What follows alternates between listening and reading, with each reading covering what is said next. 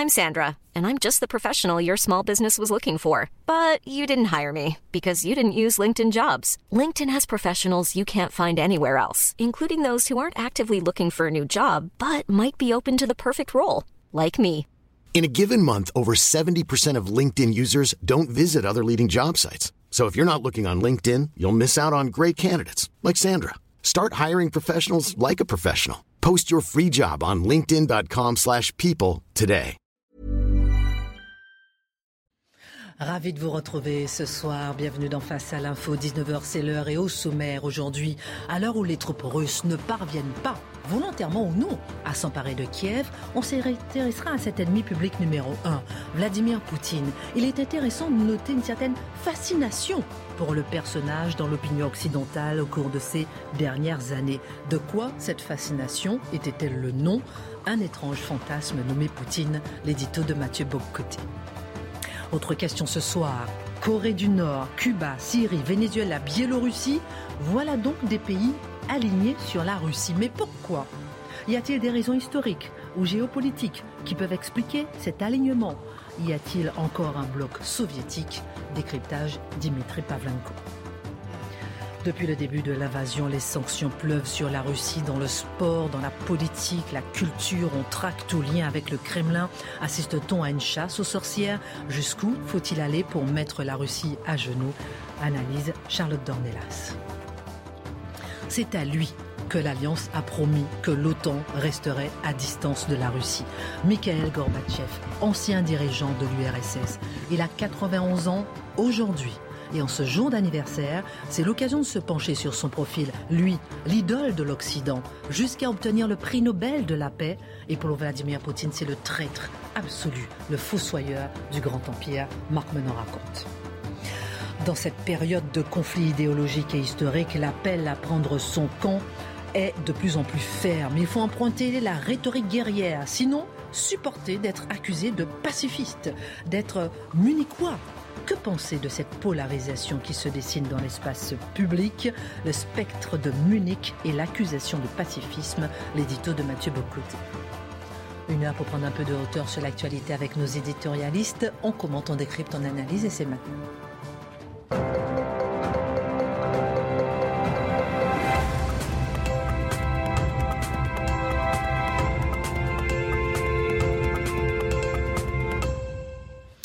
Qui aimait la France, on peut l'appeler ainsi. Jean-Pierre Pernaud est décédé aujourd'hui. Juste avant de développer ses titres, un petit mot sur cette personnalité, cette star du 13h, du 20h, de, du 13h, pardon, de TF1 pendant 32 ans. Il est décédé des suites du cancer du poumon. Ses enfants, euh, Tom, Lou, Olivier, Julien, sa femme Nathalie Marquet sont en deuil ce soir et bien évidemment euh, tous les médias et euh, le monde de l'information est en deuil ce soir. Euh, Marc Menon, vous, vous l'avez connu puisque vous avez fait euh, votre, son premier JT, vous étiez là lors de son premier journal télévisé. Alors on était un peu seul ce jour-là. Je le connaissais dans les coulisses de téléphone depuis un certain temps. C'était un garçon charmant, toujours de bonne humeur, souriant. Le petit mot, vous savez, qui fait que vous vous sentez tout de suite euh, en connivence. Et puis, euh, Mourouzi, la veille, je présentais la météo. J'ai une petite euh, période comme ça de vache maigre, et j'avais eu la chance d'être récupéré par, par TF1. Et la veille, on était dans une meute, les photographes, euh, euh, Yves, Yves, Yves. Et le lendemain, je fais ma chronique météo et je vois mon Jean-Pierre qui arrive. Il n'y avait pas un seul journaliste, pas un seul photographe. On était tous les deux. Alors je lui ai dit merde. Et il est parti. Et pour les uns et les autres, ce n'était qu'une aventure d'intérim. C'était en attendant qu'on trouve l'homme miracle. Eh bien, il était l'homme miracle, car non seulement c'était un bel homme, avec euh, cette âme, cette générosité, un fou de voiture, c'est à souligner parce que c'était une autre passion qu'on pouvait partager ensemble, mais c'est surtout un grand, grand professionnel qui avait le sens du public. Et c'est ça qui lui a permis de se distinguer, car il avait ses racines, il aimait piocher dans la France, il aimait rencontrer les gens. Et ça, ça lui a permis de tisser cette connivence. Cette proximité et évidemment son journal aussi avait une ligne idéologique. Ben, je, ne dirais pas ça en fait. C'est devenu idéologique dans la bouche de ses détracteurs parce qu'il était attaché à la France dans ce qu'elle a de plus charnel, à ses, territoires, à ses terroirs plus exactement, euh, en l'occurrence à la France charnelle et aux gens qui la composent tels qu'ils sont et partout où ils sont en France. En fait, je dirais que c'était un Français journaliste et, c'est pour ça que les gens l'aimaient autant et je pense que c'est ce que euh, beaucoup de gens euh, reprochent au reste des journalistes qui sont surtout journalistes et beaucoup moins attachés le reste du temps. Et je pense que c'est pour ça que ça provoque une émotion euh, pareille. Quoi. C'était une partie de nous. Moi, j'ai travaillé 5 ans au bureau de Toulouse euh, de TF1 et on travaillait exclusivement pour le journal de 13 heures. Et alors, on dit toujours que les Français détestent les journalistes. Euh, et c'est vrai, quand on avait, j'avais d'autres casquettes, on n'était pas souvent bien reçus. Par contre, quand on arrivait n'importe où en région, parce qu'on allait dans les villages où personne ne va jamais, hein, et qu'on disait qu'on était là pour, pour le 13 heures, mais on était reçus comme des rois. Les gens l'adoraient. Les gens avaient toujours des cadeaux pour Jean-Pierre qui nous chargeaient de, de, lui transmettre. Et alors après, en tant que professionnel, c'était un vrai patron. C'est-à-dire que c'était pas que le présentateur du Trésor, c'en était le patron. Euh, il a inventé un style. Moi, je vois que France 3, par exemple, qui ouvre tous ses journaux par un sujet météo, bah, c'est Jean-Pierre Pernaud qui l'a inventé. On s'est moqué de lui pendant des années. Il a vraiment inventé un style. Et comme on disait en interne, bah, c'est la vraie vie des vrais gens que Jean-Pierre Pernaud montrait. Il y a toujours un peu le, comment dire, le sujet, le sabotier de l'Ariège. C'était plus que ça, c'était plus que ça. C'était d'abord la France, d'abord ces régions, euh, des territoires que les journalistes n'exploraient pas. Et il a créé une sorte d'école. Aujourd'hui, c'est pour ça que tout le monde lui rend hommage, parce que rétrospectivement, je ne vais pas dire qu'il était le premier des Gilets jaunes, c'est largement excessif. Mais il y avait quand même cette idée voilà, qu'il connaissait son pays. Et il l'aimait. Mmh. Mathieu? Ben, Je dirais, il y a ceux pour qui la France est une idée, une idée qu'on contemple, des valeurs abstraites, désincarnées. Et lui, c'était le peuple français, le concret du peuple français. Les fameux, pas les territoires, justement, les terroirs, la, France charnelle, la France pays, la France irremplaçable, la France qu'on rencontre lorsqu'on rencontre les Français et qu'on la marche et qu'on la traverse. Alors, de ce point de vue, effectivement, c'était le contraire de l'époque et peut-être est-ce pour cela qu'il était autant aimé? Son dernier journal télévisé, le 18 décembre 2020, euh, comme je disais, pendant 32 ans, il a fait vibrer la France, l'homme qui aimait la France, vraiment penser à toute sa famille euh, en deuil ce soir. Euh, juste après, face à l'info, à 20h, le chef de l'État va s'exprimer à propos de la situation en Ukraine. Pas du tout de déclaration sur sa candidature potentielle. Il ne parlera que de la situation en Ukraine. Évidemment, euh, euh, euh, vous pourrez suivre en direct sur CNews. Au niveau de la diplomatie, sur le plan diplomatique d'ailleurs, les combats et les discussions, la Russie est prête à reprendre les pourparlers. Une délégation ukrainienne est attendue pour des pourparlers en Biélorussie demain matin. Un cessez-le-feu et serait au menu des discussions demain. Le terrain, on ne comprend pas ce qui se passe vraiment sur le terrain ce soir en un mot. la colonne de blindés de 25 km et près de Kiev. Apparemment, problème de carburant, elle est complètement immobile. Problème de carburant, peu de personnes y croient. Serait-ce une stratégie? Voici les questions que l'on se pose ce soir. Nous allons passer maintenant à l'analyse après les faits. Depuis quelques jours, une question se pose brutalement au cœur de la vie politique. Comment expliquer la fascination d'une partie de l'opinion occidentale et plus particulièrement de l'opinion française pour Vladimir Poutine ces dernières années. De quoi cette fascination était-elle le nom? Ah, il y a plusieurs éléments là-dedans. Et on pourrait dire il y a Poutine, il y a la Russie de Poutine, il y a la Russie. Alors allons-y dans l'ordre il y avait une fascination, ou tout le moins une volonté de comprendre, de réintégrer la Russie dans l'ordre européen après son histoire très singulière au XXe siècle. Ce, que je rappelle souvent ici en disant que c'était le sens élémentaire de la géographie. La Russie est à l'autre extrémité de l'Europe, mais elle participe à l'Europe sans en être totalement. On comprend, je parlais hier de l'ambivalence identitaire de la Russie il n'en demeure pas moins qu'il y avait ce constat que les peuples européens partagent un continent, et pour partager un continent sans vivre en guerre, il faut tenir compte non seulement de l'intérêt de chacun, mais de la vision qu'a chacun de son propre intérêt. Et ça, ça impliquait une part élémentaire de volonté de tendre la main à la Russie pour comprendre comment réussir à cohabiter euh, de manière raisonnable avec elle. Il y avait aussi assurément une volonté chez plusieurs d'équilibre géopolitique. C'est-à-dire dans un monde qui semblait, après la guerre froide, dominé véritablement par les Américains, eh bien pour plusieurs, la Russie faisait figure d'équilibre pour être capable, pour permettre aux nations européennes, aux États européens justement, de se délivrer, au moins mentalement, politiquement, de la souveraineté impériale américaine. Cette vision, soit dit en passant, était aussi celle du général de Gaulle en d'autres temps. Donc de Gaulle, qui on ne peut pas suspecter d'extrême droitisme ou tout ça. Donc le général de Gaulle était... Euh, avait ah qui n'a pas été accusé d'extrême droitisme de ce point de vue? Mais globalement, c'est quand même un type bien. Bon. Et euh, donc il y avait cette idée que l'Europe devait tenir compte de son, euh, son pôle russe pour justement ne pas être dévoré par, par sa façade atlantique. Ça, il y a ça. Ensuite, il y a, l'autre chose qui est la non pas, je dirais, l'intérêt pour la Russie comme, euh, comme pays, comme civilisation, comme culture, comme spiritualité. Il y a la dimension idéologique qui est indéniable, euh, nul besoin de le contester, et elle a marqué surtout les milieux de ce qu'on dit la droite souverainiste, mais aussi une partie de la gauche mélanchoniste, ne l'oublions pas. Et quelle était cette fascination? C'était cette idée que la Russie était, surtout dans la droite dans ce cas-là, un pays, je dirais, presque moins abîmé par la modernité que l'Europe occidentale. Et il y avait cette idée que Vladimir Poutine était, pour plusieurs, le leader, le chef qui avait la prétention de contenir la décadence occidentale et devenait le, le contre-modèle, celui qui proposait un contre-modèle dans l'esprit de ses admirateurs à la décadence occidentale. Donc c'était l'homme qui incarnait la verticale du pouvoir, donc le sens de l'autorité. Dans une société aplatie, dans une société liquéfiée, dans une société qui a perdu le sens de l'autorité, il incarnait une autorité légitime contre un pouvoir technocratisé à l'Ouest. C'est comme ça qu'on se le représentait. Pour d'autres, il incarnait justement celui qui contient la décadence, surtout dans, les, des, gens qui sont dans une mouvance conservatrice euh, réactionnaire. Il y a toujours eu cette idée justement que devant les flots de la décadence, il faut avoir une politique de la digue, une politique du rempart. Et Poutine se présentait comme tel, ou à tout le moins, on voulait le voir comme tel dans certains milieux. C'était l'homme du rempart, l'homme de la digue contre le monde qui vient et qui était jugé indésirable. De la même manière, c'était l'homme qui était le défenseur de l'Europe chrétienne, le défenseur de la civilisation chrétienne contre l'islam ou l'islamisme. Quelquefois, il y avait une confusion des termes probablement chez certains.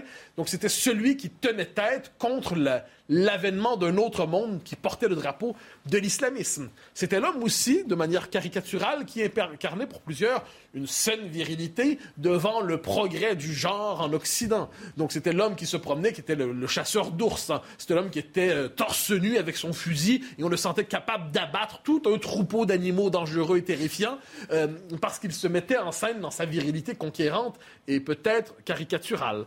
Donc c'était l'homme qui prétendait incarner ça. C'est l'homme qui avait réintégré la place de, l'Église orthodoxe pour reconstruire la Russie après euh, la, tutelle du communisme et après l'expérience communiste. Donc, pour ceux qui en Occident trouvent que l'Occident est trop matérialiste, l'Occident est pas assez spirituel, qui jugent que l'Occident n'a pas assez, n'accorde pas assez de place à l'identité profonde de ses peuples, eh bien, Poutine, c'était l'homme qui, justement, réintégrait l'orthodoxie comme facteur de redressement national dans son peuple. Donc, c'était une certaine manière, euh, le Poutine dont je parle, est-ce que c'est le Poutine réel? Bien sûr que non, c'est pas la question.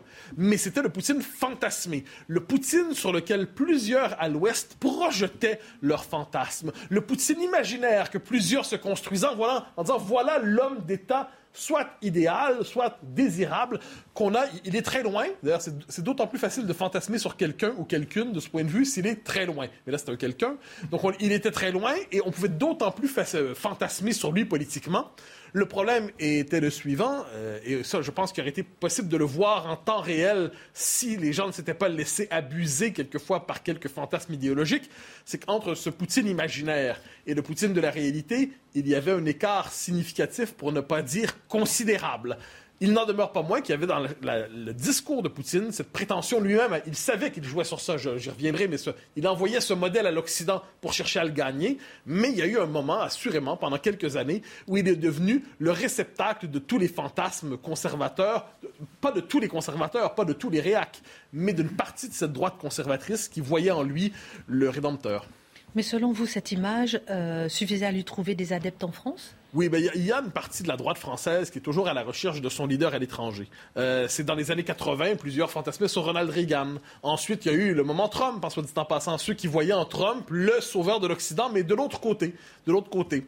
Ensuite, il y a euh, ceux qui se tournent ces jours-ci vers Victor Orban. Hein, les pèlerinages à répétition chez Victor Orban. Je dis ça sans, mépris, ni hostilité, ni admiration, ni quoi que ce soit. Je suis toujours étonné, cela dit, de voir des leaders politiques français sentir le besoin de défiler à Budapest pour trouver, euh, recevoir l'adoubement d'un euh, leader politique honorable, certes, mais qui, à ce que j'en sais, n'est pas, inscrit dans la légitimité française.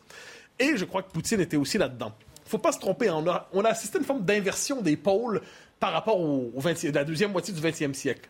Dans la, le 20e siècle, deuxième moitié, la Russie, c'était véritablement le pays idéalisé par une certaine gauche, et les États-Unis, c'était le pays refuge mental d'une partie de la droite. Et donc, une forme de d'inversion des pôles idéalisés. Donc, une partie de la gauche aujourd'hui, racialiste, woke et tout ça, fantasme sur les États-Unis, et une partie de la droite fantasmait sur la Russie. À travers tout cela, il y avait peut-être un problème, une difficulté pour plusieurs d'adhérer à la France, comme si la France ne trouvait plus en elle-même ses propres ressources, ses propres modèles, ses propres capacités symboliques pour générer ses propres leaders sans qu'on fantasme sur des chefs étrangers. Cela dit, il ne faut pas oublier que ce, Poutine, porteur de la révolution conservatrice en Occident, c'était au cœur de la propagande russe. Faut, faut pas l'oublier. Les Russes avaient une politique explicite pour envoyer en Occident cette image d'un Poutine conservateur, d'un Poutine national, d'un Poutine qui tient tête à l'époque. Et ça, donc c'était dans les médias, c'était dans des think tanks, c'était auprès de certains partis politiques. On cherchait, je dirais pas à acheter, mais qu'on cherchait à leur dire soyez nos alliés. Regardez, vous. Il y avait une certaine drague. Nous avons une, nous avons une commune vision et vous avez plus de sympathie chez nous, bon, qu'à l'Ouest ou ainsi de suite. Hum. Donc c'était aussi une politique active de séduction. Euh, qui probablement aujourd'hui arrive à son terme. Donc ça veut dire que l'heure est venue maintenant à l'autocritique, la clarification? Ben, Je pense qu'on arrive là, les circonstances font en sorte que ceux qui, pour une raison ou pour une autre, euh, s'enfonçaient dans un brouillard idéologique ont probablement l'occasion de trancher une fois pour toutes. Et c'est ce qui s'est passé, à mon avis, le matin même de l'invasion. Dans la classe politique française, toutes les figures importantes mm. ont dénoncé sans ambiguïté cette invasion. Et ça, pour moi, c'est un moment important, c'est-à-dire il y avait soit la volonté de s'enfermer les uns les autres dans sa théorie, soit de maintenir une admiration, ou de condamner sans la moindre nuance ce qui se passait euh, en Ukraine. Et je pense que ça, c'est une chose importante. Ceux qui ne l'auraient pas encore fait le feront assurément. Ensuite, ça ne veut pas dire, et c'est pour ça qu'il faut revenir au réel des Français, au réel occidental, les raisons qui poussaient plusieurs à fantasmer sur Poutine, c'est-à-dire le sentiment d'une société occidentale liquéfiée, décomposée, fragmentée, dénationalisée, dévitalisée, en rupture d'identité, en rupture de racines, tout ça, c'est vrai en tant que tel. Ça demeure tout à fait vrai. Ça veut... Le fait que Poutine était un, faux modèle ne veut pas dire que soudainement notre société n'a pas ses pathologies. Mais ce qu'on devrait redécouvrir, c'est que les sociétés occidentales portent en elles-mêmes les capacités de leur renaissance, de leur reconstruction identitaire, culturelle, symbolique, spirituelle, tout ça, on le porte en nous-mêmes sans avoir besoin d'aller le chercher dans je ne sais quel paradis étranger, aussi moscovite soit-elle, ou aussi américain soit-il en d'autres temps. Et de ce point de vue, il y a une figure remarquable que j'aime citer parce que pour moi, c'est le grand penseur politique du XXe siècle, c'est Raymond Aron, Raymond Aron disait dans ses écrits, il parlait de l'Europe décadente. Il s'inquiétait d'une société trop hédoniste. Il s'inquiétait d'une société trop individualiste qui perdrait le sens du collectif, d'une société qui perdrait le sens de l'autorité, d'une société qui perdrait le sens du patriotisme. Mais il inscrivait sa réflexion dans la démocratie libérale et il croyait que la démocratie libérale portait en elle-même, dans le sens du patriotisme, de la nation, de l'histoire, les ressources nécessaires pour corriger ces pathologies. Je suis persuadé qu'intellectuellement, plusieurs vont se dire c'est le moment de replonger dans notre propre histoire plutôt que de s'exporter dans une géographie, une métaphysique qui n'est peut-être pas la nôtre.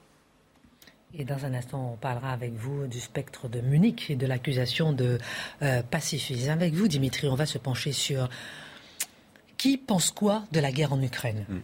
On a bien identifié la coalition des démocraties qui agit contre la Russie, qui contre-attaque par l'économie.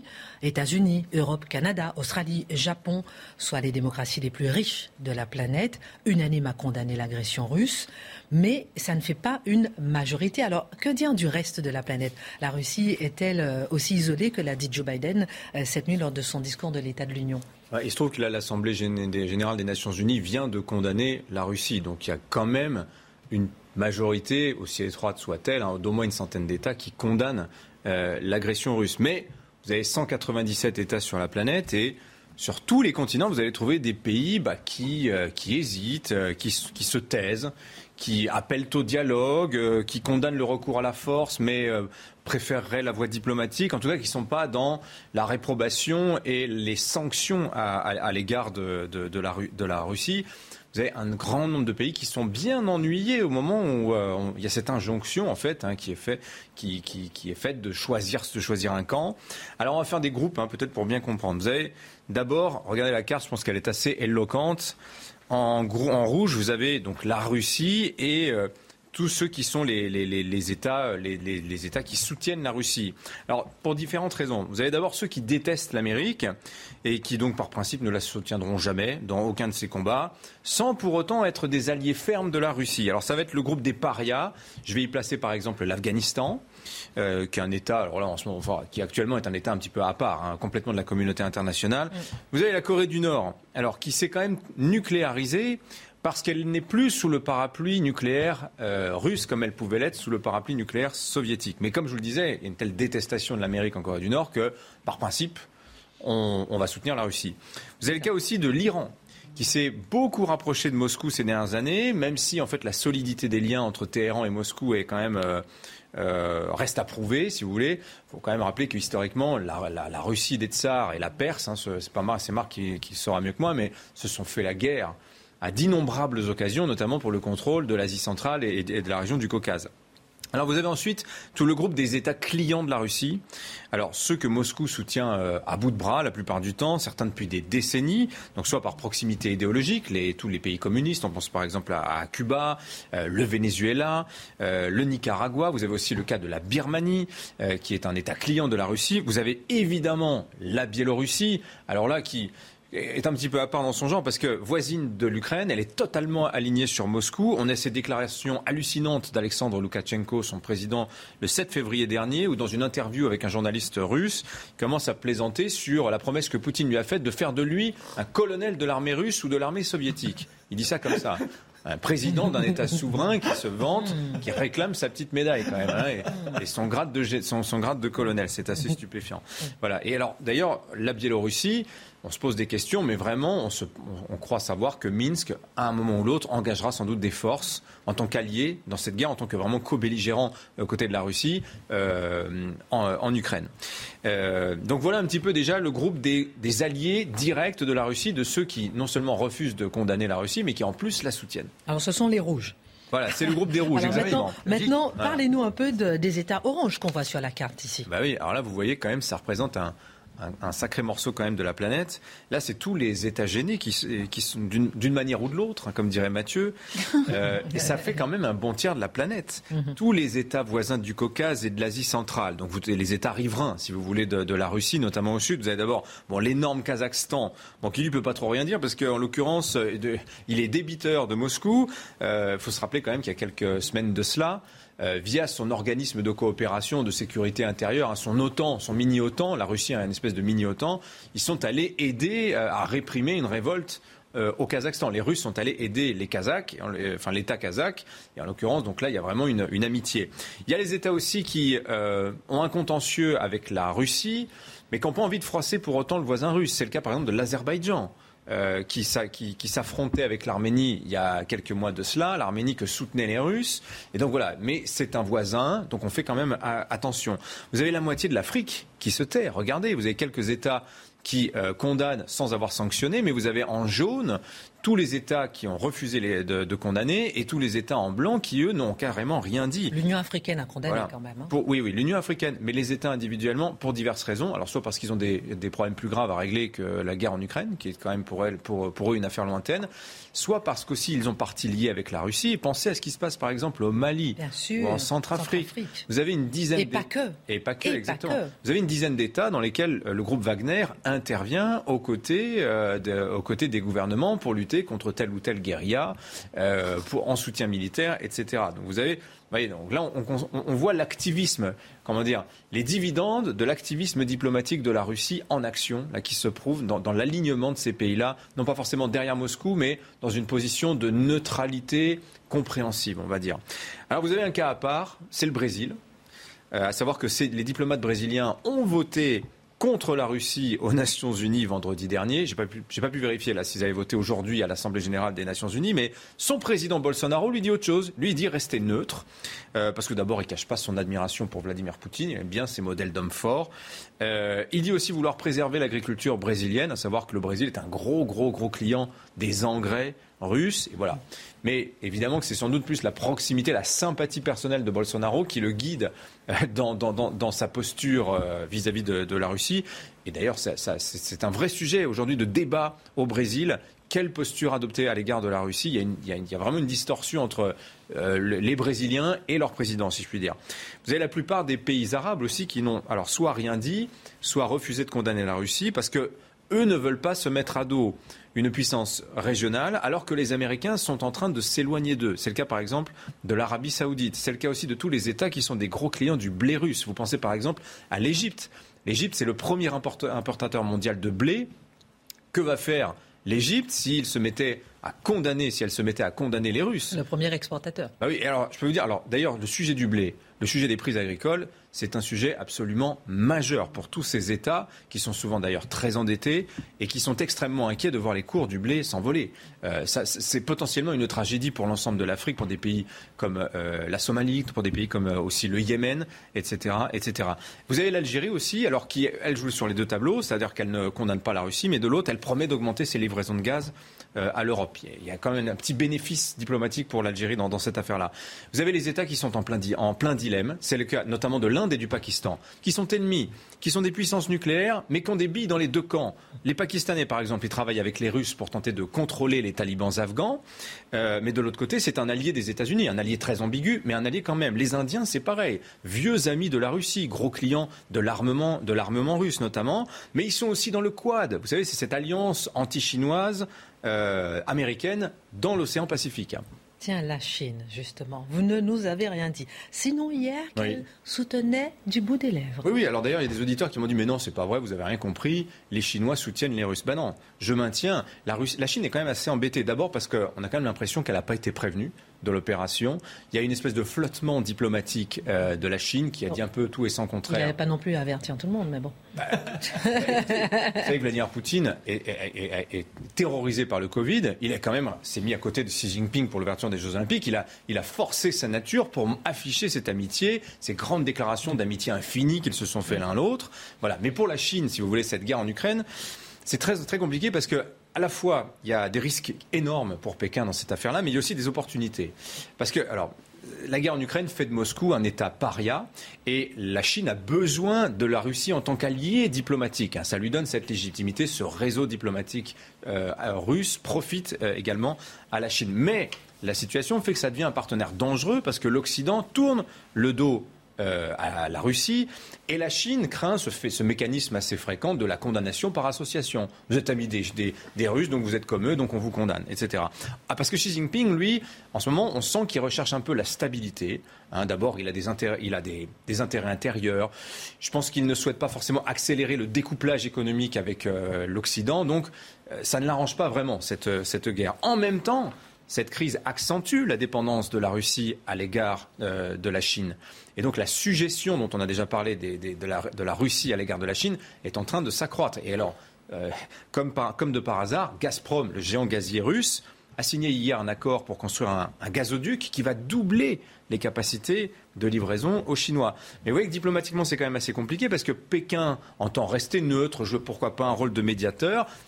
La, Chine s'est abstenue euh, de sanctionner, de condamner la Russie aux, Nations Unies vendredi, euh, mais en refusant, en refusant, quand même de condamner l'invasion en Ukraine, mm. elle fait une entorse à son principe, euh, son sacro-saint principe de respect de la souveraineté des États. C'est quand même ça qu'elle met en avant tout le temps pour exiger qu'on lui fiche la paix sur la question des Ouïghours. Hein, voilà. Donc vous voyez, ça donne cette crise en Ukraine donne à la Chine quelque part une idée aussi de ce qui pourrait se passer pour elle dans le cas d'une invasion de Taïwan. Et quelque part, l'invasion, la guerre en Ukraine est une sorte de répétition générale du point de vue chinois de ce qui pourrait lui, arriver. Et ça lui montre aussi que le réveil de l'Occident qui a été provoqué par Vladimir Poutine, bah ça c'est une, une, donnée nouvelle pour les stratèges chinois euh, qu'ils vont sans doute intégrer dans, leur plan vis-à-vis de Taïwan, parce que ne nous faisons pas d'illusions. Euh, les visées de, de, la Chine continentale à l'égard de Taïwan sont exactement les mêmes que celles que la Russie, que Vladimir Poutine peut nourrir à l'égard de l'Ukraine. Merci beaucoup. Peut-être une réaction? D'accord. non, non, non, mais vous avez bien fait parce qu'on a peu de temps. J'économise le temps pour Économiser le temps parce que on va juste pour vous annoncer deux choses. Je rappelle donc que le chef de l'État parlera à 20 h en direct sur CNews de la situation en Ukraine, pas du tout de sa éventuelle déclaration a priori hein, comme candidat à la présidentielle.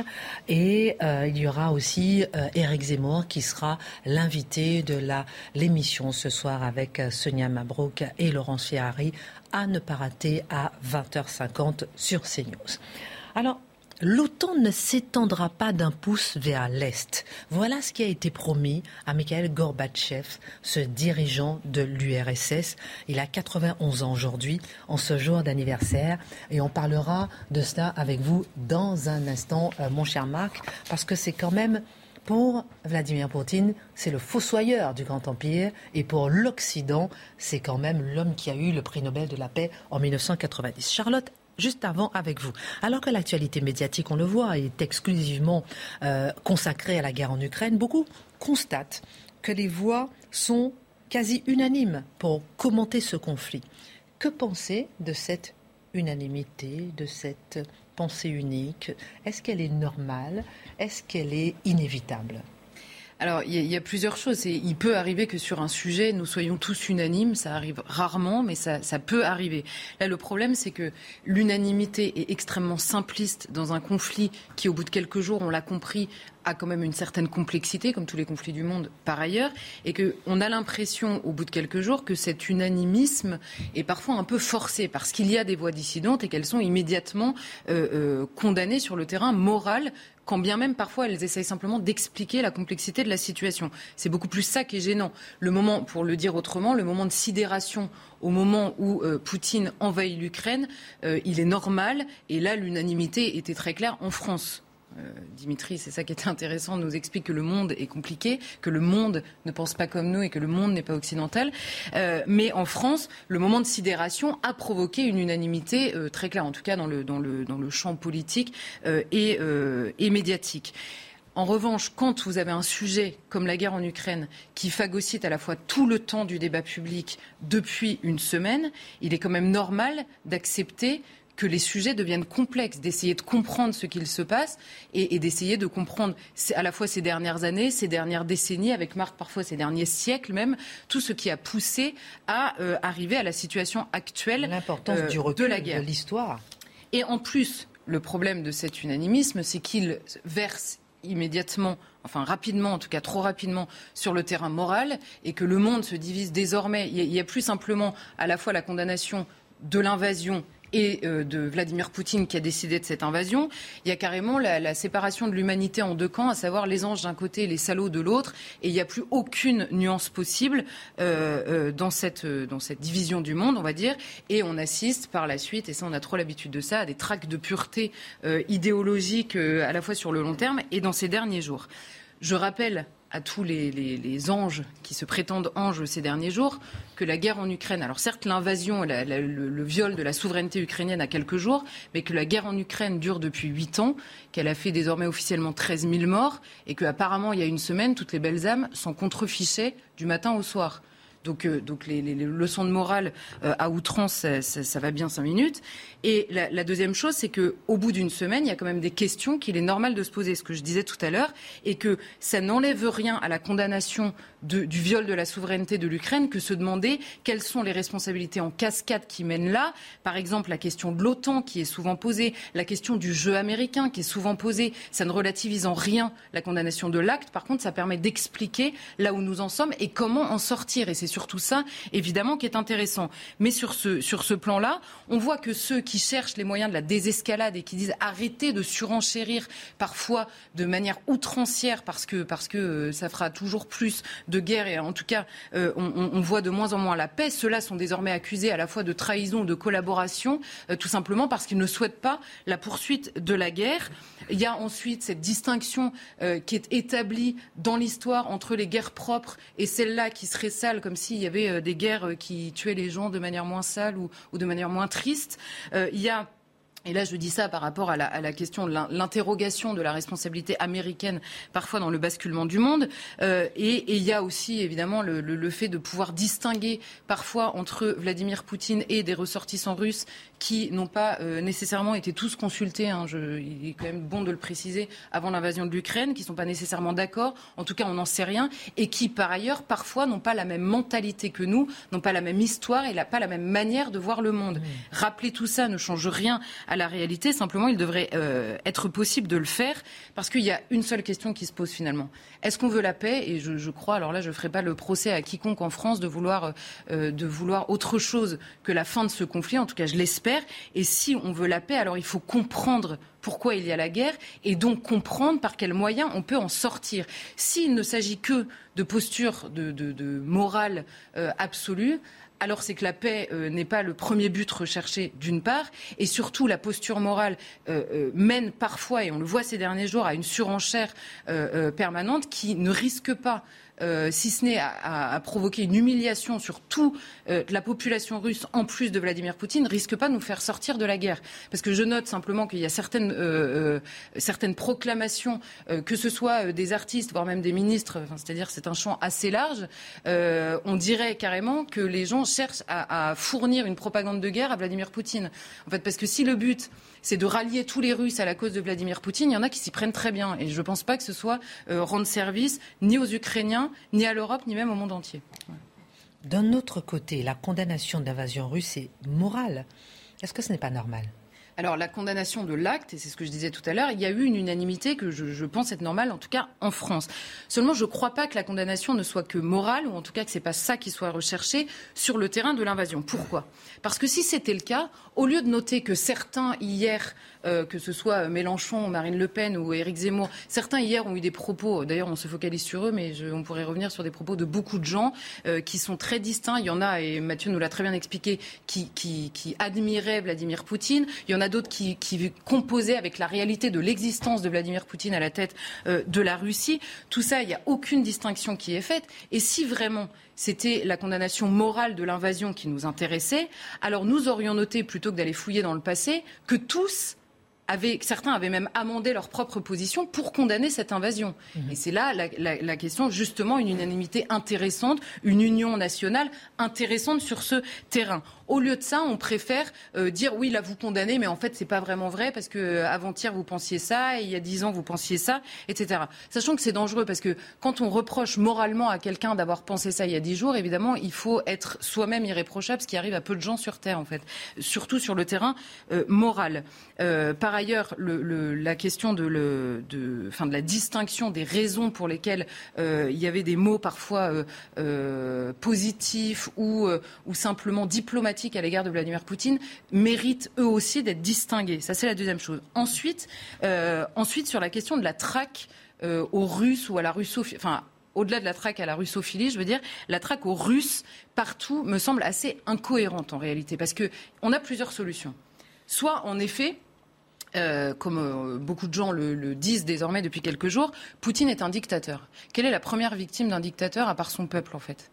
Donc s'il faut traquer les Russes parce que Poutine est un dictateur, alors c'est parfaitement incohérent de reprocher euh, à une population d'être victime euh, de, son dictateur.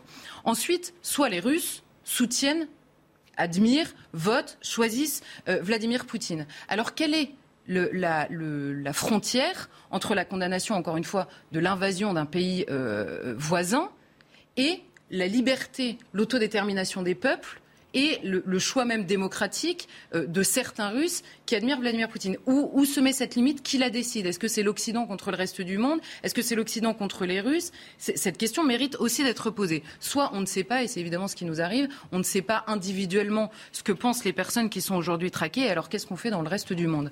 On traque les Turcs parce que, parce que la Turquie occupe une partie de Chypre. On traque les Américains parce qu'ils ont envahi l'Irak sous un faux prétexte. On traque les, les habitants de l'Azerbaïdjan, je ne vais pas essayer de le dire, euh, pour la guerre qu'ils ont menée en Arménie. Et alors là, ça ne s'arrête plus jamais et on rend responsable des individus d'actes, en l'occurrence, qu'ils n'ont pas posés. Là, on se lance dans une, dans une affaire un peu compliquée.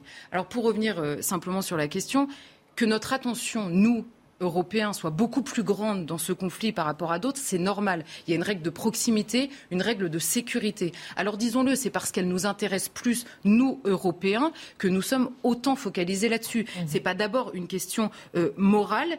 Et par ailleurs, puisque ça nous intéresse, c'est pour ça qu'il faut comprendre les tenants et les aboutissants de ce conflit et accepter de poser des questions. Et pour aller sur le terrain, moi, je poserai simplement une question. Nous sommes, je crois, assez euh, unanimement, pour le coup, en France, fiers du nom de Dominique de Villepin à la guerre en Irak en 2003. Est-ce que ça fait de nous des fans historiques de Saddam Hussein?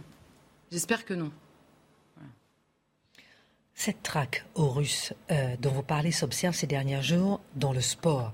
N'est-ce pas un vecteur politique puissant et l'occasion de passer des messages? Si, évidemment, et on pourrait faire une chronique entière sur la politisation, des, enfin, les, messages politiques passés à travers le sport. Évidemment, il y a tellement de, de gens qui regardent. Mais Qu'est-ce que ça veut dire Là, aujourd'hui, la traque aux sportifs, notamment russes, partout dans le monde, quand bien même parfois ils ne courent pas sous euh, les, bannières russes, euh, ça veut dire quoi? Ça veut dire que les Birmans, pendant la, guerre de Birmanie, ne comptent pour rien, que les Arméniens peuvent mourir en silence, que les Yéménites n'intéressent personne, puisqu'il n'y a jamais ce genre de chasse euh, euh, dans le, monde du sport pour ces gens-là qui vivent une guerre qui est aussi atroce individuellement, qui a brisé des familles et endeuillé des populations entières. Donc c'est la question de la, justice en fait tout simplement rendue. Alors évidemment on a vu hein, on a vu l'Eurovision, le musée Grévin, euh, mais c'est surtout dans le sport en effet que ça s'est exprimé. Et j'ai pris l'exemple du foot parce qu'il m'a paru assez assez énorme. On a donc la FIFA qui a exclu l'équipe russe de la Coupe du Monde après plusieurs plusieurs hésitations la Coupe du Monde qui est organisée au Qatar. Alors on pourrait s'arrêter là euh, sur, euh, sur euh, on pourrait s'arrêter là, ça suffirait à expliquer la chose. Mais alors on a le président de la FIFA qui avait décoré des mains de Vladimir Poutine il y a quelques années parce que la dernière Coupe du Monde avait été organisée en Russie. Alors on nous dit oui mais c'est pas pareil, depuis il a envahi l'Ukraine. Oui bah c'est vrai pour tout le monde en fait. Depuis il a envahi l'Ukraine, il y a quelque chose qui a changé. On est absolument d'accord. La seule chose c'est que le à l'époque où la FIFA a voté la Coupe du Monde en Russie, la Coupe du Monde au Qatar, cette année-là, il y avait quand même une équipe de la Corée du Nord qui jouait dans la Coupe du Monde. Alors je pense que si aujourd'hui on exclut la Russie pour, enfin l'équipe de Russie pour des raisons de promotion des droits de l'homme ou de, volonté de, punir une discrimination à l'égard d'un autre pays, on risque de ne pas s'arrêter là puisque cette pression qui a été mise sur la FIFA, elle est essentiellement occidentale. Et alors là, pour une fois, il y a une, une, un égoïsme ou un, un autocentrage, on va dire, de l'Occident à travers le monde, qui fait que demain, je ne sais pas comment la FIFA va gérer le, les revendications de tous les autres pays du monde, euh, dans le monde du sport et dans le monde du foot en particulier, parce qu'il y a d'autres personnes dans le monde qui souffrent atrocement d'autres guerres. Merci beaucoup, euh, ma chère euh, Charlotte. aujourd'hui, c'est l'anniversaire de Mikhail Gorbatchev. Marc, il a 91 ans aujourd'hui. Euh, c'est celui à qui euh, on a promis que l'OTAN ne s'étendrait pas vers l'Est. L'occasion pour nous de se pencher sur son parcours, celui, je disais, qui est considéré comme le traître absolu de la part de Vladimir Poutine et en même temps l'idole de l'Occident, puisqu'il a même reçu le prix Nobel de la paix en 1990. Alors bon, je ne vais pas vous... Bien évidemment, j'adore la jeunesse, ça détermine beaucoup d'éléments. On va l'ellipser d'une certaine manière. Notons simplement qu'il naît sous le terrifiant Staline en 1931 et que son père est de tendance forcément euh, soviétique. Mais néanmoins, ses deux grands-pères vont connaître le goulag au moment de différentes purges. Voilà ce qui campe le personnage. Pendant la guerre, son père est fait prisonnier, mais on leur annonce qu'il est mort. Il réapparaît après des années d'angoisse. Et là, il prend son fils dans ses bras et il lui dit, tu vois, il faut toujours y croire. Il faut se battre jusqu'au bout. Que tu retiennes cela, jamais, jamais, il faut que tu renonces à quoi que ce soit. Ça, ça le marque. Mais il y a un autre élément qui va jouer pour lui. On a un jeune garçon qui est d'un grand dynamisme, qui est très intelligent et qui est repéré par les autorités dans un monde soviétique extrêmement vieillissant.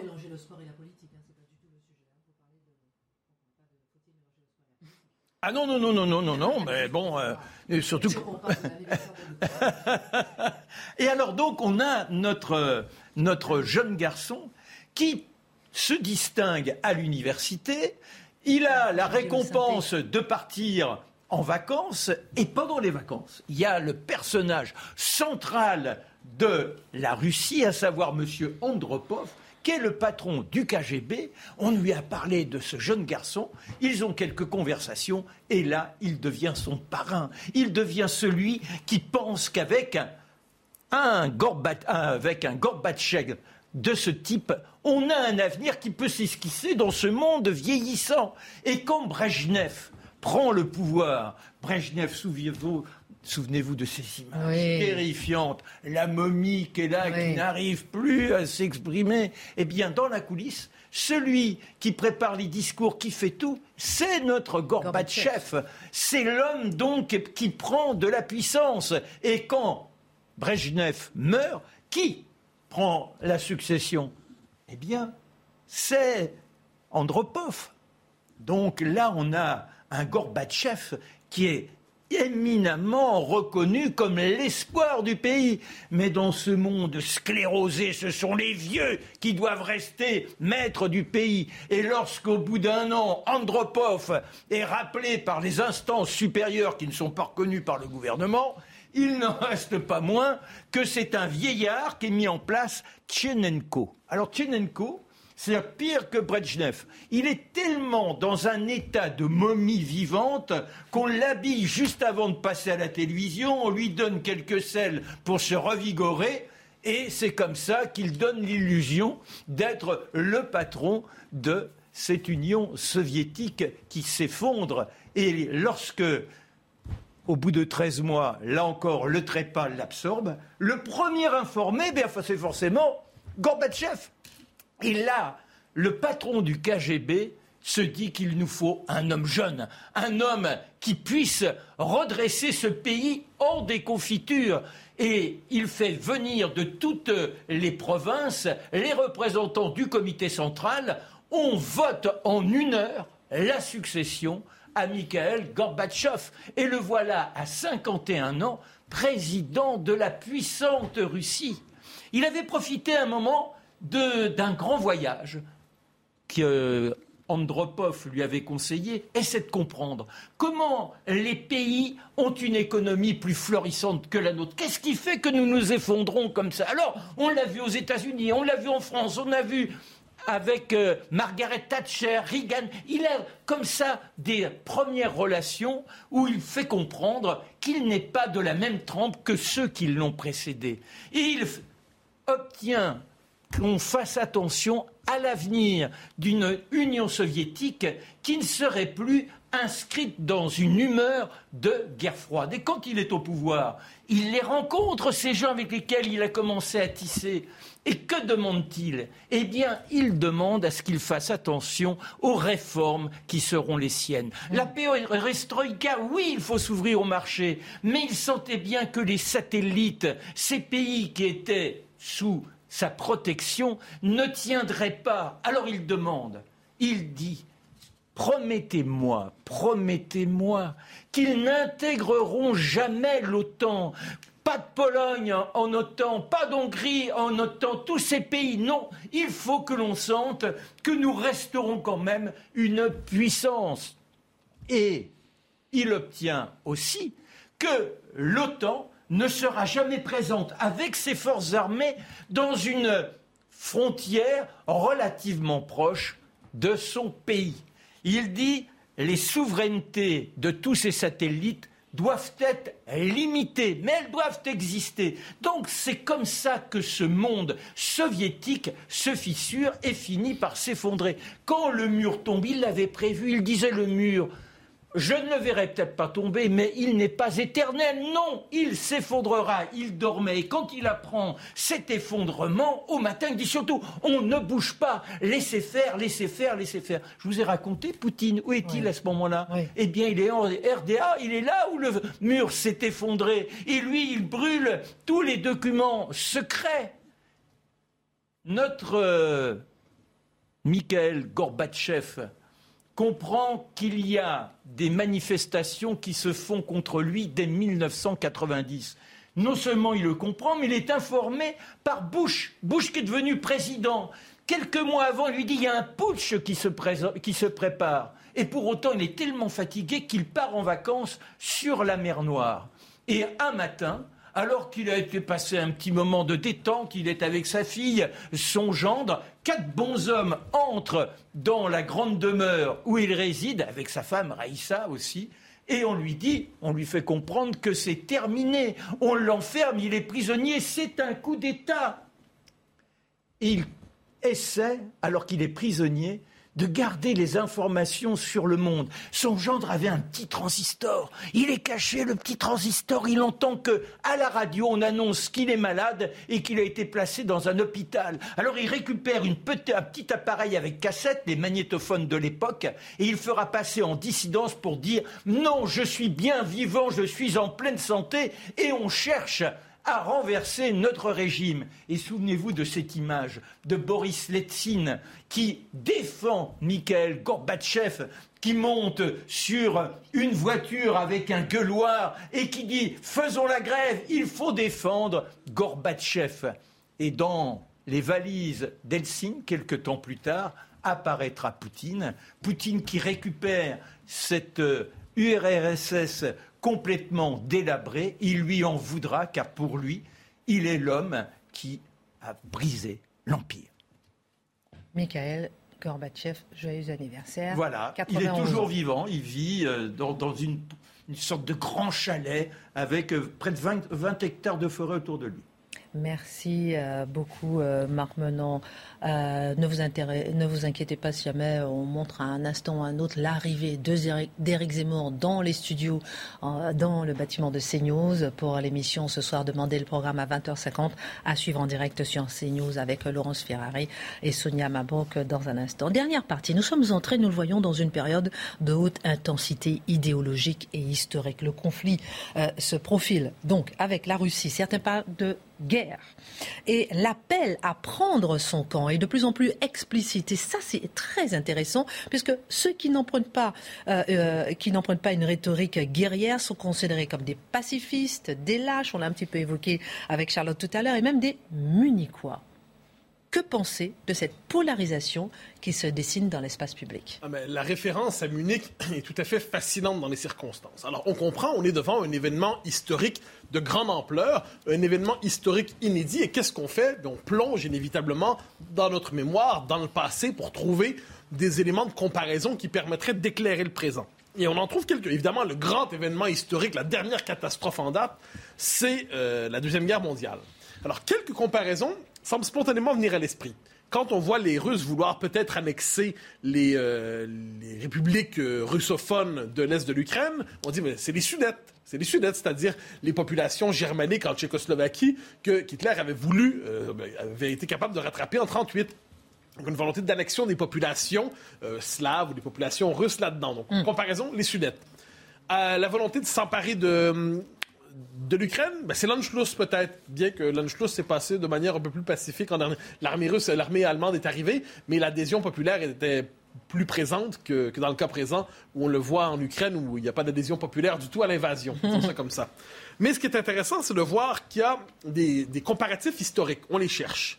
Et le comparatif historique qui s'impose plus que tout dans les circonstances en ce moment, à tort ou à raison, c'est la référence à Munich. Munich, pourquoi? 1938, on voit la guerre venir et les Occidentaux ne veulent pas de la guerre et on cherche à repousser la guerre à tout prix, à l'empêcher. La paix pour notre temps, c'est la formule de l'époque. Et qu'est-ce qu'on fait? On va multiplier les concessions à l'endroit d'Hitler. On va multiplier les concessions en espérant le calmer, en espérant faire en sorte que les Allemands ne se déchaînent pas, en espérant lui donner satisfaction pour éviter que l'Europe ne bascule. Et la référence à Munich, donc, à partir de là, est utilisée dans les circonstances pour penser euh, le cas Poutine. Alors, mais en quoi cette référence à Munich ne convient pas finalement? Parce que le mot Munich s'est autonomisé. C'est devenu un mythe historique. Parmi, vous savez, j'entends un événement symbole, un événement qui existe indépendamment de son caractère factuel historique. Mhm. Munich est devenu le symbole, en quelque sorte, de toutes les formes de capitulation possibles et je dirais surtout de tous ceux qui ne veulent pas aller jusqu'aux extrêmes sur le mode vote en guerre. Parce qu'effectivement, Munich, c'est une honte à l'échelle de l'histoire. Mais on va voir comment Munich va être instrumentalisé souvent pour dénoncer tous ceux qui, dans dans un conflit donné, ne veulent pas la monter aux extrêmes. Je donne trois exemples. Le premier, 1962, la crise des missiles à Cuba. Quand Kennedy refuse d'envahir euh, Cuba au moment de la crise des missiles, les, euh, faucons de son administration l'accusent de perpétrer, de, reproduire l'esprit de Munich, c'est-à-dire Kennedy, Munich, parce qu'il refuse d'envahir euh, Cuba dans les circonstances. 1999, euh, les bombardements en Serbie, dont on a beaucoup parlé ces derniers temps, ceux qui vont s'opposer aux bombardements en Serbie vont être accusés, surprise, d'esprit munichois, encore une fois, en leur disant, ben, vous voyez, vous n'acceptez pas, vous êtes, vous compromettez avec euh, l'inacceptable, vous, vous consentez au déshonneur, parce que c'est cette formule, hein, toujours Munich, c'est le déshonneur absolu, c'est le déshonneur, la lâcheté et la guerre. Effectivement, on n'a pas envie de le reproduire. Mais Munich devient le terme utilisé pour nommer en toutes circonstances, au-delà de, tout discernement, ceux qui refusent la montée aux extrêmes. Alors que je le redis, en 1938, effectivement, c'était odieux. Troisième référence plus récente, 2003, ceux qui vont refuser en Irak l'invasion ceux qui refusent l'invasion de l'Irak vont être accusés souvent par les Américains, mais aussi par leurs alliés en France, parce qu'ils en avaient chez les intellectuels, d'esprit munichois ah ben voilà, devant Saddam Hussein qui persécute son propre peuple, vous refusez d'aller combattre euh, Saddam Hussein et son régime, vous refusez de le faire tomber, n'êtes-vous pas, au fond de vous-même, munichois? Alors, ce qui est embêtant, c'est que le mot munique devient, dans les circonstances, le terme utilisé pour qualifier non seulement ceux qui effectivement voudraient se coucher devant l'ennemi au prix du déshonneur, ceux qui voudraient vraiment s'aplatir dans les circonstances devant Poutine et qui, pire encore, voudraient peut-être collaborer avec lui. Le mot Munich en ce moment sert à désigner tous ceux qui ne sont pas dans la logique de la la montée aux extrêmes, de la volonté de pousser jusqu'à la guerre maximale, qui ne sont pas hantés par le désir, par exemple, d'anéantir économiquement la Russie, pour reprendre cette formule qui a circulé ces derniers jours.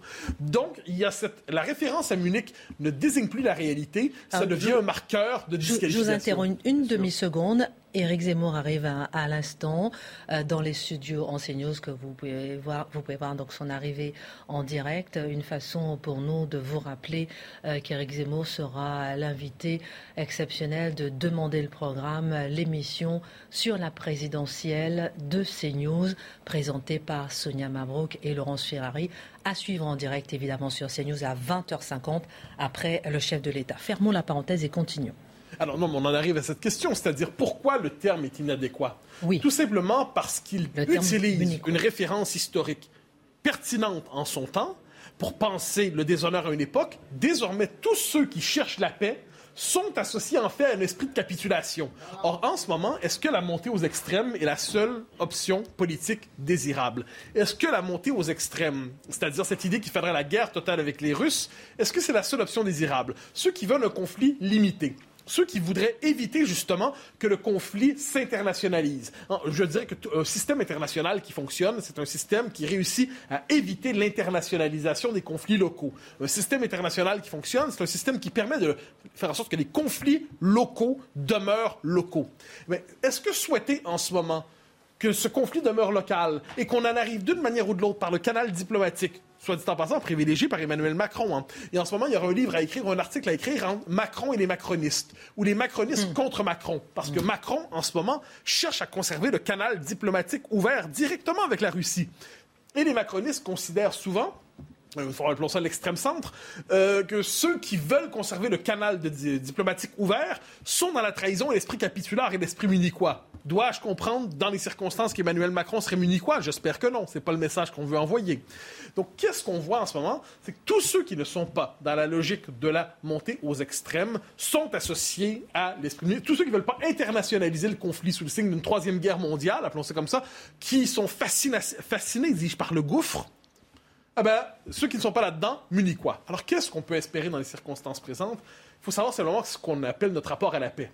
Si pour les uns, la paix, c'est la paix perpétuelle, la paix qui liquide à jamais les raisons du conflit, la paix qui, une fois pour toutes, vient faire disparaître tout ce qui pourrait pousser au conflit, euh, c'est une paix un peu fantasmée, ce n'est pas une paix politique.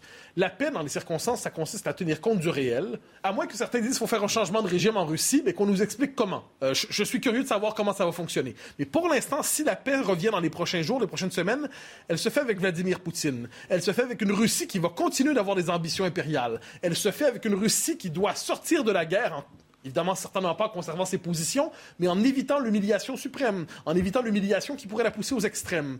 Elle se fait en tenant compte de l'intérêt des Ukrainiens, elle se fait en tenant compte de l'intérêt des Polonais, de l'intérêt des Baltes. Et ça, ça veut dire l'intérêt de gens, des intérêts contradictoires. La paix dans les circonstances en ce moment, ce n'est pas la paix définitive pour un siècle, c'est refroidir l'esprit de chacun, être capable de restaurer les conditions d'un dialogue minimal. Ça consiste à éviter cette poussée aux extrêmes, comme je l'ai dit. Est-ce que c'est véritablement être munichois, ça? Franchement, je ne le crois pas. Merci euh, beaucoup, euh, mon cher Mathieu, euh, pour cet édito sur le fait d'être munichois. tout de suite, on va à l'Élysée. Alors, je rappelle que juste après cette édition, vous avez Pascal Pro, mais à 20h50, vous avez Éric Zemmour en direct. Et tout de suite, l'allocution du chef de l'État en direct de l'Élysée à propos notamment de la situation en Ukraine.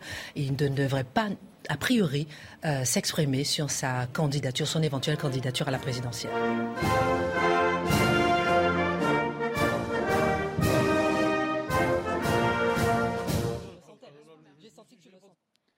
Françaises, Français, mes chers compatriotes. Depuis l'attaque brutale lancée par le président Poutine contre l'Ukraine le 24 février, les forces russes bombardent Kiev, assiègent les villes les plus importantes du pays. Des centaines de civils ukrainiens ont d'ores et déjà été tués. Des femmes et des enfants ont été tués encore ce jour. Les jours qui viennent seront vraisemblablement de plus en plus durs.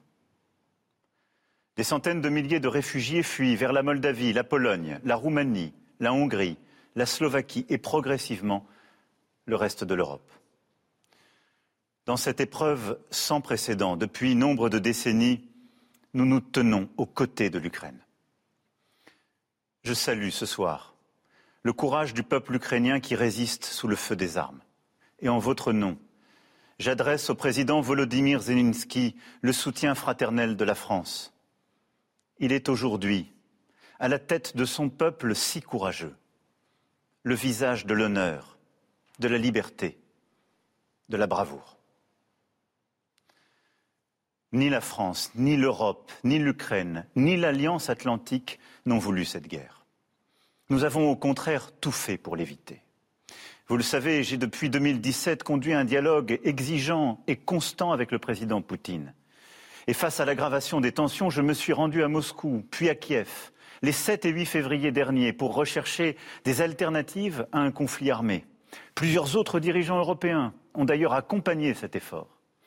Le président des États-Unis d'Amérique a manifesté quant à lui sa disponibilité pour négocier, après avoir rencontré physiquement le président Poutine en juin 2021 à Genève.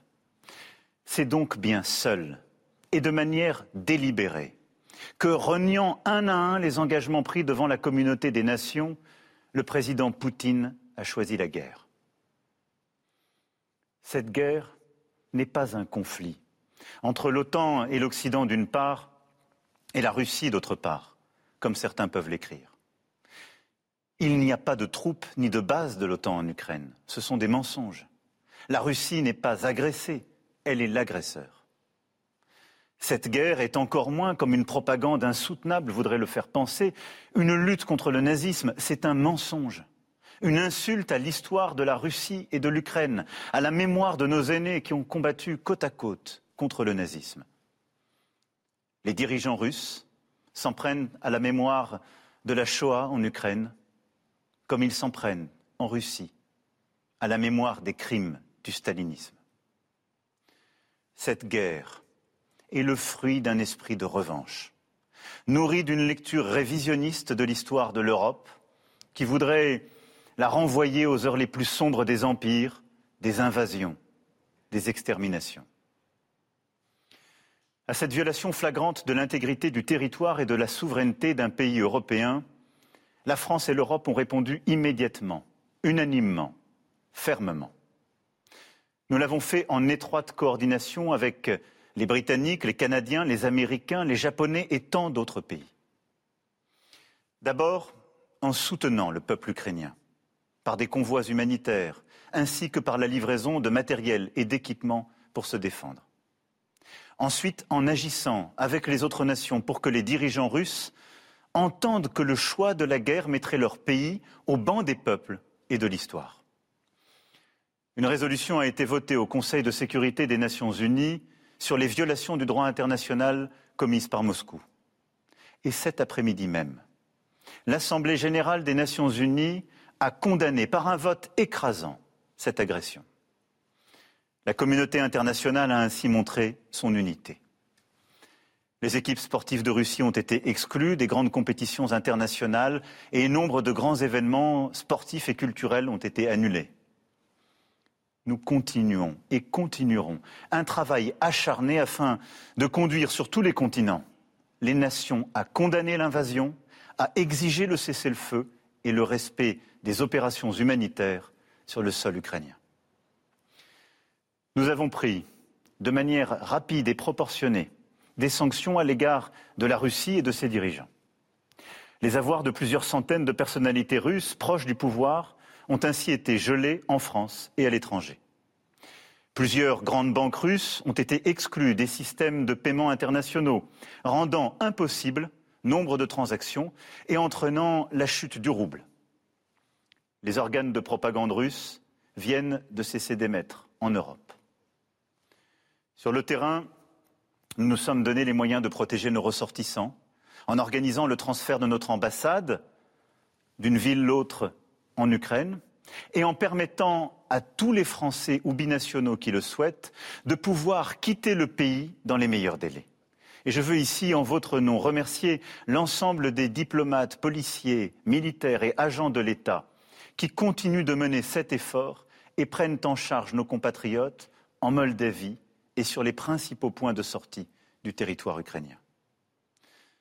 Je remercie aussi l'ensemble des journalistes qui couvrent avec courage le conflit et œuvrent ainsi à la liberté d'information de tous les citoyens du monde. Enfin, nous avons participé à l'effort dans le cadre de l'OTAN pour protéger la sécurité et la souveraineté de nos alliés européens en renforçant la présence militaire que nous avons déjà dans les États baltes et dans la région. Ainsi, plusieurs centaines de soldats français sont arrivés hier sur le sol de la Roumanie. Initiatives diplomatiques, sanctions contre les dirigeants politiques et économiques de la Russie, soutien à la population ukrainienne, vont ainsi se poursuivre et s'intensifier avec pour objectif d'obtenir l'arrêt des combats. Et pour autant, nous ne sommes pas en guerre contre la Russie. Nous savons tout ce qui nous lie à ce grand peuple européen, qu'est le peuple russe, qui a tant sacrifié durant la Seconde Guerre mondiale pour sauver l'Europe de l'abîme. Nous sommes aujourd'hui aux côtés de tous les Russes qui, refusant qu'une guerre indigne soit menée en leur nom, ont l'esprit de responsabilité et le courage de défendre la paix, et qui le font savoir en Russie et ailleurs. C'est pour cela que si j'échange constamment avec le président Zelensky, j'ai aussi choisi de rester en contact et resterai en contact autant que je le peux et autant que c'est nécessaire avec le président Poutine pour chercher sans relâche à le convaincre de renoncer aux armes, pour aider autant que la France le peut dans le cadre des pourparlers en cours, et pour prévenir la contagion et l'élargissement du conflit autant que nous le pouvons. Les équilibres de notre continent, comme plusieurs aspects de notre quotidien, sont d'ores et déjà bouleversés par cette guerre. et connaîtront des changements profonds dans les mois qui viennent. Notre Europe en sera bousculée. J'aurai l'occasion d'y revenir. Plusieurs centaines de milliers de réfugiés venant d'Ukraine sont et seront accueillis sur notre continent. La France prendra sa part. Et je veux ici d'ores et déjà remercier nos villes, nos villages qui ont commencé à se mobiliser, remercier nos associations qui aussi œuvrent pour accueillir dans les meilleures conditions. Nous nous organisons et nous prendrons soin de celles et ceux qui rejoignent notre sol pour être protégés. La France prendra aussi sa part en accueillant les enfants forcés à l'exil, séparés de leurs pères restés combattre, et ce, en étroite collaboration avec les associations, les organisations non gouvernementales qui œuvrent déjà sur place et dans notre pays. Notre agriculture, notre industrie, nombre de secteurs économiques souffrent et vont souffrir, soit parce qu'ils dépendent des importations de matières premières venues de Russie ou d'Ukraine, soit parce qu'ils exportent vers ces pays. Notre croissance, aujourd'hui au plus haut, sera immanquablement affectée. Le renchérissement du prix du pétrole, du gaz, des matières premières a et aura des conséquences sur notre pouvoir d'achat. Demain, le prix du plein d'essence, le montant de la facture de chauffage, le coût de certains produits risquent de s'alourdir encore. Alors face à ces conséquences économiques et sociales, je n'ai et n'aurai qu'une boussole, vous protéger. Nous épaulerons les secteurs économiques les plus exposés en recherchant de nouveaux fournisseurs, de nouveaux débouchés commerciaux. Et c'est à cette fin que je me suis entretenu avec euh, des homologues américains, européens, moyen-orientaux. Nous apporterons des réponses adaptées face aux perturbations des flux commerciaux et à l'augmentation des prix. Et j'ai demandé au Premier ministre d'élaborer pour les prochains jours un plan de résilience économique et sociale pour répondre à toutes ces difficultés. Mais ne nous trompons pas. Ces événements n'auront pas seulement des conséquences immédiates à la trame de quelques semaines. Ils sont le signal d'un changement d'époque. La guerre en Europe n'appartient plus à nos livres d'histoire ou nos livres d'école, elle est là, sous nos yeux. La démocratie n'est plus considérée comme un régime incontestable, elle est remise en cause sous nos yeux. Notre liberté, celle de nos enfants, n'est plus un acquis, elle est plus que jamais un système de courage, un combat de chaque instant. À ce retour brutal du tragique dans l'histoire, nous nous devons de répondre par des décisions historiques. Notre pays amplifiera donc l'investissement dans sa défense décidé dès 2017 et poursuivra sa stratégie d'indépendance et d'investissement dans son économie, sa recherche, son innovation, déjà renforcée à la lumière de la pandémie. Notre Europe, dans cette épreuve, démontre, comme elle l'a fait ces derniers mois, une unité remarquable. Elle doit désormais accepter de payer le prix de la paix, de la liberté, de la démocratie. Elle doit investir davantage pour moins dépendre des autres continents et pouvoir décider pour elle-même, en d'autres termes, devenir une puissance plus indépendante, plus souveraine. Puissance économique d'abord. Nous ne pouvons plus dépendre des autres pour nous nourrir, nous soigner, nous informer, nous financer. Voilà pourquoi, dans le prolongement des décisions prises au plus fort de la pandémie, avec le plan de relance européen, nous devrons promouvoir un nouveau modèle économique fondée sur l'indépendance et le progrès. Puissance énergétique ensuite. Nous ne pouvons plus dépendre des autres, et notamment du gaz russe, pour nous déplacer, nous chauffer, faire fonctionner nos usines. Voilà pourquoi, après avoir décidé pour la France le développement des énergies renouvelables et la construction de nouveaux réacteurs nucléaires, je défendrai une stratégie d'indépendance énergétique européenne. Puissance de paix enfin. Nous ne pouvons pas dépendre des autres pour nous défendre, que ce soit sur terre, sur mer, sous la mer, dans les airs, dans l'espace ou le cyberespace. À cet égard, notre défense européenne doit franchir une nouvelle étape. Je réunirai les 10 et 11 mars prochains à Versailles les chefs d'État et de gouvernement européens lors d'un sommet qui aura à décider sur ces sujets. d'ores et déjà. Notre Europe a montré unité et détermination. Elle est entrée dans une nouvelle ère. Il nous faut poursuivre. Mes chers compatriotes, la guerre en Ukraine marque une rupture pour notre continent et nos générations. Je sais combien elle vous inquiète, légitimement. Elle nous mobilise et nous imposera de prendre des décisions. Je vous en rendrai compte.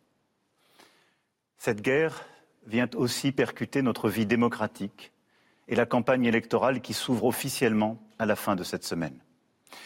Cette campagne permettra un débat démocratique important pour la nation, mais qui ne nous empêchera pas de nous réunir sur l'essentiel. Je sais pouvoir compter sur vous. Votre attachement à la liberté, à l'égalité, à la fraternité, à la place de la France dans le monde.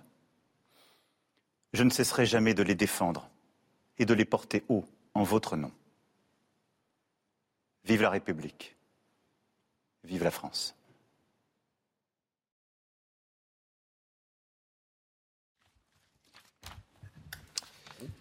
Quatorze minutes d'allocution, quatorze minutes